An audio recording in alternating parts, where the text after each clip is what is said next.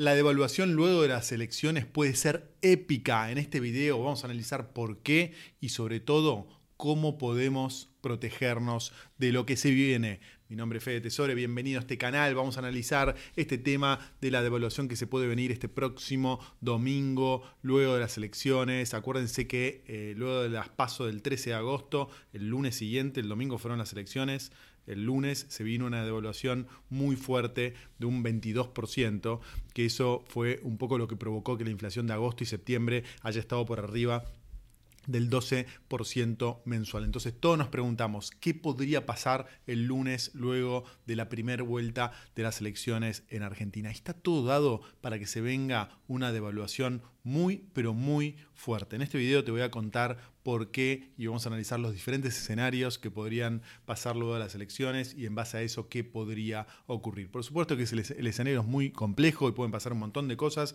y no tenemos la bola de cristal y no podemos predecir qué es lo que va a pasar, pero sí está bueno tirar algunos escenarios y pensar juntos. Primero, mira el siguiente gráfico que te muestra el dólar histórico a precios de hoy. Esto mide el índice de tipo de cambio real multilateral y te toma el tipo de cambio oficial y la, y la, proyección con inflación. Acuérdense que el tipo de cambio real es el tipo de cambio eh, con eh, la inflación tenida en cuenta. Y fíjense que el tipo de cambio nominal, que es de 350 este, pesos por dólar, si vos le, le tomás la, la, inflación, es un tipo de cambio de 200 con 274 eh, por lo tanto, estamos hablando del tipo de cambio real multilateral más bajo de todo el gobierno de Alberto Fernández. Está llegando a un nivel similar al que tenía en diciembre del 2015. Es decir, el tipo de cambio oficial está muy, pero muy retrasado. Acordate que el gobierno decidió devaluar ese lunes post paso y después congeló el tipo de cambio oficial. No se movió el tipo de cambio oficial y en este periodo de tiempo todos los dólares libres, blue, contado con liquidación, MEP, todos subieron ostensiblemente, tuviste la inflación de agosto que fue del 12%, tuviste la inflación de septiembre que fue de por arriba del, 12%, es decir, tuviste un 25% de inflación mínimo estos eh, meses. Y la inflación de octubre también promete eh, seguir creciendo al mismo ritmo, entonces el tipo de cambio lo tenés recontra atrasado y esto por supuesto da incentivos para que los importadores importen y que los exportadores no exporten, por lo tanto la brecha el, el, desequilibrio en el mercado de cambios es enorme. Y esto lo ves en este segundo gráfico que te, puedo, te quiero mostrar ahora la fuente es Portfolio Personal Inversiones, uno de los brokers más importantes de la Argentina, que te dice, calculó la estimación de la intervención en el mercado del dólar MEP y con, contado con liquidación durante la última semana. Durante la última semana se eh, proyecta que el acumulado es que el Banco Central operó 442 millones de dólares de reservas en dólares que no tiene. Acuérdense que el Banco Central tiene reservas negativas en dólares, por lo tanto estuvo comprando bonos para tratar de aplacar el tipo de cambio MEP y tipo de cambio contado con liquidación eh, estas semanas para tratar de que el, dólar, este dólar MEP y contado, contado con liquidación, que tiene una operatoria más o menos libre, no completamente libre, no se vaya de mambo. Entonces acá tenés un segundo precio, tenés el dólar oficial que está congelado y no se movió, eh, pero también tenés el dólar MEP y contado con liquidación que el gobierno está operando, está gastando mucho dinero que no tiene, por lo tanto esto no puede seguir mucho tiempo, esto lo está haciendo masa para tratar de que el precio del dólar no se le vaya antes de las elecciones, pero luego de las elecciones, y ahora vamos a analizar escenarios, no tiene dólares para seguir haciendo esto, entonces todo está, eh, digamos, este, estimando que esto eh, va a provocar que el dólar contado con liquidación y MEP también suban. Y lo último, y esto es una consecuencia de todo esto que estamos hablando, fíjate este gráfico que mide la evolución del salario promedio en dólares paralelos. Fíjate que estamos en un salario promedio en dólares bajísimo de 345 dólares. Esto estamos en un nivel similar al nivel de la crisis del 2001, eh, que había un nivel de 419 dólares, o el Rodrigazo, que estaba por arriba, un nivel de 411 dólares. Todavía no llegamos al nivel más bajo de la hiper del este, 91 antes de entrar en la convertibilidad que estaba en 134 y esto, esto es un gráfico del economista Fernando Marul, pero ten en cuenta que este gráfico no está incluyendo la inflación en dólares, que como todos sabemos hubo una fuerte inflación en dólares durante todo este periodo de tiempo, así que esto es eh, imposible de mantener en el tiempo, así que está todo dado para que luego de las elecciones haya una devaluación de características épicas. Es imposible ponerle un número de lo que podría pasar en el mercado de cambios. Y por supuesto todo va a depender de lo que pase en las elecciones, en lo que pase el domingo. Hay varios escenarios. El que prevén las encuestas, aunque coincido con muchos de ustedes que no se puede creer las encuestas, pero el escenario de las encuestas es balotage. Es Milley primero y segundo o Massa o Bullrich. Hasta hace poco tiempo todos coincidían que era Massa. Ahora algunas encuestas están diciendo que puede ser Bullrich. El escenario que eh, muchos sospechan, pero que las encuestas no reflejan, tal vez porque estén pagadas por personas que no quieran esto, es que Milley gane en primera vuelta. El otro escenario, y yo les diría que hay tres escenarios. Una, Milley gane en primera vuelta. Escenario número dos, que Milei pase a segunda vuelta con Massa. Tercer escenario, que Milei pase a segunda vuelta con Bullrich. Esos son los tres escenarios posibles. Si eh, vamos a analizar qué podría pasar y acá por supuesto las variables son muchas y no dejen de compartir sus opiniones acerca de qué es lo que piensan que podrían pasar y en base a esto al final vamos a ver cómo nos podemos proteger. Entonces, primer escenario gana ley en primera vuelta. Para que esto pase tiene que tener más del 40% de los votos y una diferencia de 10 puntos con el segundo o un 45% de los votos sin importar la diferencia con el segundo. Entonces, eh, Milei estaría, eh, digamos, siendo el próximo presidente de la Argentina. Acuérdense que recién teóricamente estaría asumiendo el 11 de diciembre, faltarían un poquito más de eh, un mes y medio. Entonces ahí va a ser clave cómo reaccione primero Milei, ¿sí? ¿Cuál, va, ¿Cuál, va, a ser el discurso de eh, reconocimiento de los resultados de Milei el domingo a la noche? ¿Cómo va a proceder también el lunes durante el día? ¿Anunciaría o no su equipo este, de gestión? ¿Empezaría a compartir su plan económico o no? ¿Empezaría a em, compartir cómo va a implementar su plan económico? Porque no, no solo es importante entender y ratificar cuál va a ser el plan económico de Milei, sino también las personas que lo van llevar a cabo y cómo se va a implementar ese plan. Entonces, eso va a empezar a ser clave. Y lo segundo es cómo va a reaccionar Massa. Si Massa no entra en la segunda vuelta y pierde, ¿qué va a hacer? ¿Va a renunciar y él mismo va a reconocer todo este despelote?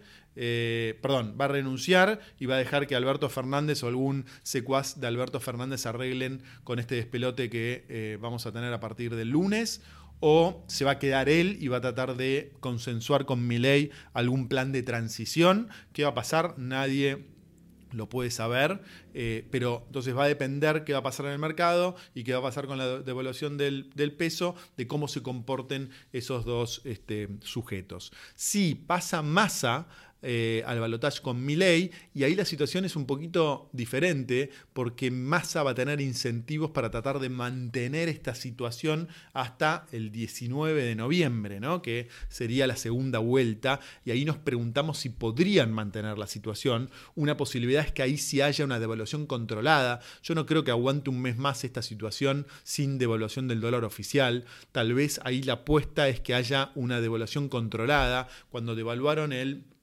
eh, posterior a las pasos del 13 de agosto, la culpa, entre comillas, la tuvo el FMI, ahora la culpa la podría tener Milei, ya de hecho el gobierno está un poquito eh, preparando ese escenario, entonces tal vez haya una devaluación controlada, otro 20, otro 30%, para tratar de aguantar hasta el 19 de noviembre de alguna manera, pero ahí creo que Massa obviamente no va a renunciar y va a tener incentivos para seguir con estos controles excesivos para tratar de que haya casi un virtual feriado cambiario en los dólares libres, de hecho hay muchas empresas que no están vendiendo, eh, hay un montón de empresas que no están operando, esperando a, lo que pase el domingo y lunes en la economía. Ahora, si el balotaje es entre Milley y Bullrich, bueno, ahí tenemos una situación diferente porque no solo obviamente tenemos que ver cómo reacciona Massa, es decir, si va a renunciar, no va a renunciar, si le pasa la pelota a Alberto Fernández o qué va a hacer, pero ahí va a haber un cambio de expectativa. Yo creo que el mercado, y esto no es una valoración de mi ley, eh, es independiente si me gusta o no me gusta, el mercado hoy está teniendo desconfianza respecto a lo que puede pasar con mi ley y cuál va a ser su plan económico y su equipo y su implementación. Ahora, si, hay, eh, si, Bullrich entra en el balotaje, mi sensación es que el mercado financiero va a reaccionar con optimismo. Entonces, esa es la única variable que yo diferenciaría de los otros escenarios. Luego va a ser fundamental que haga masa, ¿no? O sea, si, si realmente dice renuncio y que se arregle Alberto y el, que, y el que venga, o sigue tratando de mantener la situación más o menos en, este, en esta estabilidad, este, entre comillas, que, tenemos. Así que Conclusión, mucha incertidumbre lo que puede pasar. Eh, les diría, vamos a ponerlo en estos términos, hay mucha incertidumbre acerca de los tiempos eh, de cómo se va, a dar esta devaluación, pero hay incertidumbre casi cero sobre la devaluación. El dólar oficial se va a tener que devaluar mínimo un 100% durante las próximas semanas o meses con mucho optimismo. Entonces la incertidumbre no es sobre si se va a devaluar o no, la incertidumbre es sobre el timing, durante cuándo se va a poder dar eh, esta devaluación. Y para cerrar el video, ¿cómo podemos protegernos? Bueno, eh, hace unas semanas atrás y meses atrás que le vengo diciendo que una linda protección que me gustaba a mí era acciones argentinas que eh, tengan activos en dólares o ingresos en dólares. Les había mencionado Tenaris y les había Ternium, perdón, y les había eh, mencionado también em, Aluar estas dos acciones crecieron de una forma impresionante, ¿no? Entonces hay dudas sobre si esto puede seguir siendo las dos mejores acciones para protegerse. Pero sin duda que las acciones, más allá de esta situación puntual eh, de Ternium y, Aluar, que vamos a analizar en algún otro video, y no dejen de poner su opinión sobre ese tema, eh, más allá de, esa, de, la, situación particular de esas dos, acciones, sí me siguen gustando las acciones argentinas como una forma de protección para aquellos que son inversores arriesgados. ¿no? Acuérdense que las acciones argentinas suben y bajan, entonces son para eh, inversores arriesgados que pueden soportar que su inversión va a subir un 10% un día, va a bajar un 15%, el otro día va a subir un 20% el otro día, así es una montaña rusa. Para aquellos más conservadores, creo que tienen que seguir con las ON en dólares, que algunas pagan entre un 8, 9, 10% en dólares, algunas están un poquito más caras y pagan menos, pero es una muy linda protección, un poquito más este, estable que las acciones y fuera del riesgo del Estado argentino. Para aquellos que quieren un poquito más de riesgo también, los bonos dólar linked pueden ser interesantes. Acuérdense que eh, hay dos, dos formas de dolarizarse, comprando el tipo de cambio este, contado con liquidación o tratando de apostar a comprar un tipo de cambio oficial. Obviamente lo que todos queremos es dólar oficial porque es el que más tendría que subir. La, tercera alternativa son los CDRs, pero no me convence tanto, les decía ya hace unas semanas, porque el mercado americano tiene perspectivas de bajar durante los próximos meses, y aparte estaríamos comprando, tipo de cambio oficial, a contado con liquidación, las ON las compras a un, dólar un poquito más cercano al MEP, un poquito más barato, eh, obviamente antes que los pesos es mucho mejor los CDRs, pero acá estamos buscando dentro de las alternativas de dolarización cuál podría ser este, la mejor. Así que eh, ese es más o menos el escenario que tenemos en cuanto a protección. Acciones argentinas, CDRs, o en, dólares o bonos dólar linked y después lo que está haciendo todo el mundo es consumir, tratar de tener pocos pesos en nuestra cuenta y todos los pesos que tengamos en nuestra cuenta o invertirlo en alguna de estas alternativas o directamente consumir, ¿no? Electrodomésticos, comida, todo lo que se les ocurra porque los precios van a subir, están subiendo obviamente y van a seguir subiendo fuertísimo. Así que esto les diría que es el análisis para hoy, martes 17 de octubre. Mañana, miércoles, voy a tratar de grabar otro video con las preguntas, comentarios que tengan y profundizar un poquito más este aspecto de cómo cubrirnos ante la devaluación que se viene sin lugar a dudas. Bueno, espero que te haya gustado el video. Poné comentarios abajo, preguntas, dudas. Suscríbete al canal si aún no lo hiciste y ponele me gusta al video, así se ve y tiene difusión. Te mando un abrazo grande y gracias por estar del otro lado. Chau.